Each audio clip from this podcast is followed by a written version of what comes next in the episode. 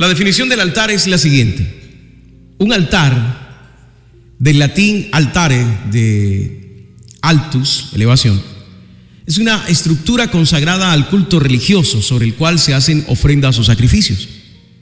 En la antigüedad un altar era un lugar elevado o alto, en su origen un simple montículo de tierra o de piedra, o bien una tabla colocada sobre unas gradas en la que se depositaban ofrendas o se celebraban sacrificios a la divinidad. Esa es la definición lingüística de lo que significa un altar. Pero todos sabemos lo que realmente es un altar.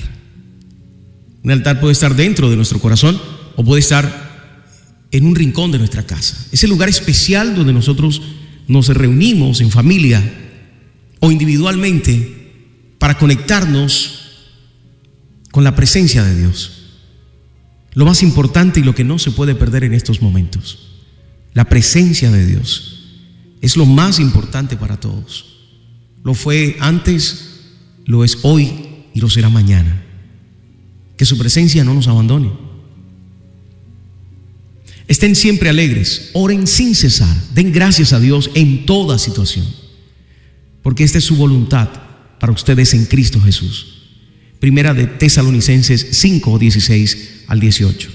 Hace algún tiempo yo leía una reflexión que hablaba acerca de un protocolo especial cuando un avión o un navío se encontraban en crisis, dentro de los protocolos de seguridad, el piloto o el capitán tenían la obligación de preguntar a los ocupantes de la nave si entre ellos había alguien de fe.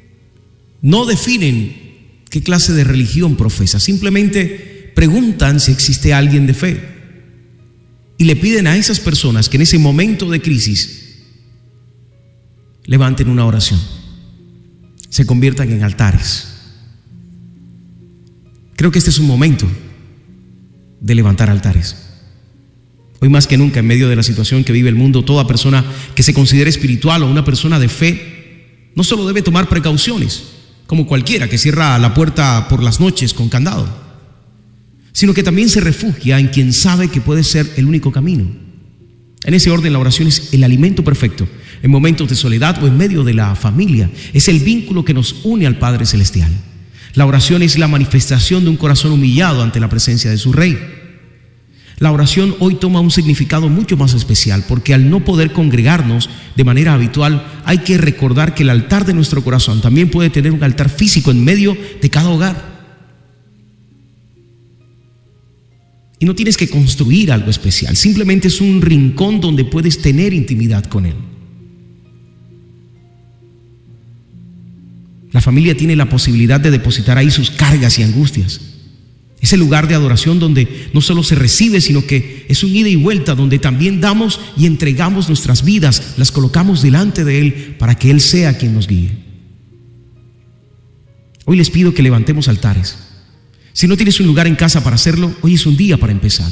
Busca una habitación, un rincón de tu casa, la sala, el comedor, no sé, un lugar donde sabes que nada te va a distraer.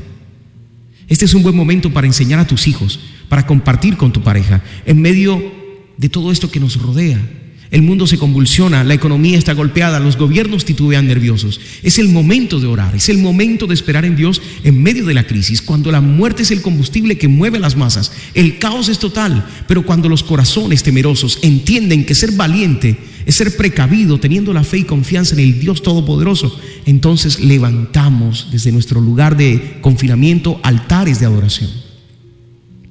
Esperamos como José en la cárcel, como Daniel en el foso de los leones. Esperamos como Abednego y sus amigos dentro del horno. Somos como David en medio de sus crisis. Levantamos un altar de adoración y entendemos que la paz que sobrepasa todo entendimiento es la paz que viene de Dios y que la oración es el camino que no debemos desfallecer ante la situación, sino por el contrario fortalecernos en medio de ella y no permitir que nuestra fe mengue y nuestro temor sea algo que acrecienta día con día. Mira, no temas aparece 365 veces en la Biblia. No es casualidad que exista un no temas para cada día del año. No importan los tiempos.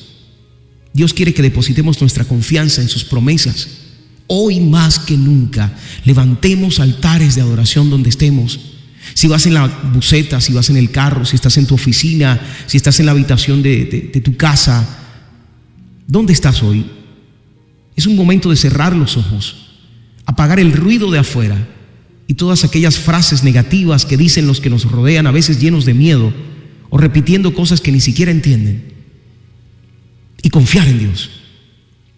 Honremos a nuestras autoridades siendo obedientes, pero mantengamos la antorcha encendida para que todos puedan ver al Señor en medio de la oscuridad.